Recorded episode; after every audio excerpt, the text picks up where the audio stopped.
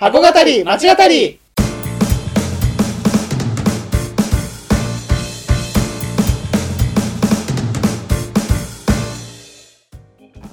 箱語り町語りは元百貨店マンの2人が商業施設すなわち箱についてあれやこれやと語り合って魅力の再発見をしていく番組です。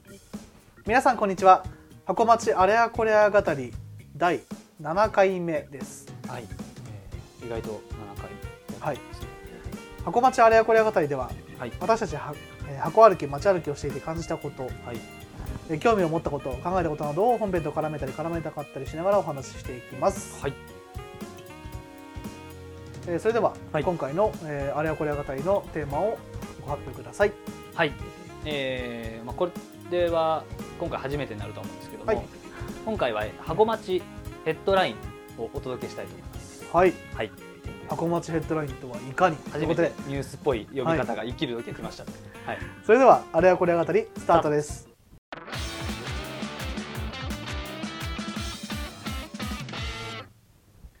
はい。はい。なんでしょう？なんか急にはい、ヘッドライン僕ですか？はい、始めましたがまあいろいろとですね、はい。あの日々あの、まあ、毎日こう、ん。いろんなニュースをね、えー見てる中でやっぱり小売りのねニュースとか、はい。百貨店のニュースとかね、はい。えーがやっぱり気になってしまう我々なんですけれども、まあそんな中からまあひこうなんていうんですかね、こうまあ、えーまあ特に我々がね気になった、あーニュースとかをこう常にまあ共有したりね、はい。まあ時にはそこにあのニュースになった場所に行ったりとか、えーしてるんですけれども、まあそういったことをちょっと紹介しながら、えーっとまあそういった小売りの話とか百貨店の話とつなげたりつなげなかったりこちらもねあるんですけど、のえーまあ話せていけたらなとえー思っているのがまあこの、はい。えーコーナーですね。すみませんね。私が説明するところはい、ですね、の方がいいんですけど、で 完も、ま全に。あ、そんな感じで、まあ、はい。ちょっと今ね、こう、うん。なんて言うんでしょう、こう流行ってるものとか、はい。まあ、すごい月並みですけど。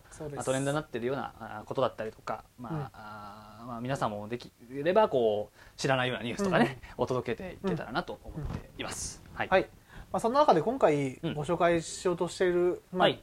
トピックスとしては、はいはい。うん。まあ、一つ目はまず、はい。えー新宿のうん。東口にある、うん。まあ、ユニカビルという一応言うみたいですけど、はいユニカビルうん。の、えー、もともと山田電機だったところが、新たにアルペンにうん。なりましたので、まあ、そこにちょっと行ってみた感想みたいなのをうん。お届けできまあいわゆる新宿の、まあ、なんはいか顔みたいな部分ですよね。そうですよね。の山手線とかからね、うん。あれはどっ新大久保の方ですか？からそうですね。来るとね、まあ登ってくるっていうか、あれわかんないですけど、うんとまあ大画面でね、うん。こうなんかえ何ですかあのハイビテレビジョンテレビジョンね。そのね。があるような、画面があって。画面がねあって、うん。っていう場所ですよね。そうですね。新宿ってこうあんまり渋谷だったらスクランブルスクエアみたいな、あそうだね。ところで、うん。あのあるんですけど新宿って意外とこうそういう本当に集まる場所。うん。待ち合わせだったらアルタ前とかあそうかそうか。だったりするんですけど、はいでもまあここはやっぱ一番そうですかねうん。象徴的ですかね。まあなんか映像とか。そうだね、だから銀座でそれこそ和光のとか映ったり、うんそのニュースで渋谷の交差点が映るような感じでやっぱりこう取り上げられるのはこのね場所なのかなみたいなところで。その子山田電機の時行ったことあった？ありますね、はいはい。うん、山田電機の時こう、まあ購入したことは家電はないですけど。まあまあこまごましたものはねうん、これはもうはし買ってもなまあでもうん。あれですね B2 からえっとまあとりあえず8階ですか？うん。まあ、9階がなんか準備中みたいな感じだったのかな、8階8階がが準備中ですね。はい。みたいな感じだったんで、うん。まあまあ、ほぼ約10層というかね、うん。でかなりでかいなっていう。なんかさっきもちょっと言ってたんですけど、こんなにでかいフラッグシップいわゆるフラッグシップみたいなねうん。旗艦店みたいなところのオープンはなんか久々だったなと思っていてこの規模のそねレベルとコロナか禍でないですよねねそのやっぱりいろんな店が、うんお店が厳しい中やっぱりこれだけのものをオープンするってなんかすごいなと思ったんですけど、まあ、コロナ禍だからっていうのもあるんですかね。逆にねこのアルペンさんが。そうだね。ん。そのコロナ禍の前は例えばユニクロのそのね改装とか東京うんユニクロ東京になったりとかユニクロ銀座とかまあできたりとかしたし、ん。まあねなんかいるまあでもあんまりないですかねやっぱり。この規模になってくるともうねある種一つの商業施設が建ったみたいな感じですもんね。そうですよね、うん本当にこうスポーツとかの,、うん。の百貨店ってうん。言ってもね、百貨店はあれなのかもしれないですけど、うんうん過言じゃないぐらいのね品揃えで、あ結構あの僕いいなっていうか、はい。思ったの新宿にあんま子供いるイメージないじゃないですか。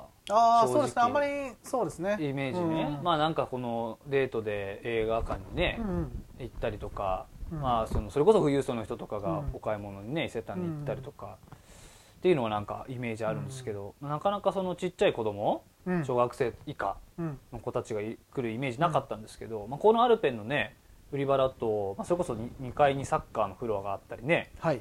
あとはその上にあの、まあ、子供服がを扱ってるそのアウトドアああその上ってブランドですかね。3階とかですかね。3階な。はい、うん。アウトドアグッズを扱ってるそのうん。売り場がねあったりしてそこに結構あのちっちゃい子供さんがねい来て来てたのでなんかすごいあなんか新しい顧客層だなっていうのはちょっと思ってそれはよいいなと思ってたんですけどね。新宿というともうギャラリー2、あはいはいっていうショップ。があったのあるんですけど、はいはい。まあ、そこぐらいしかなかった。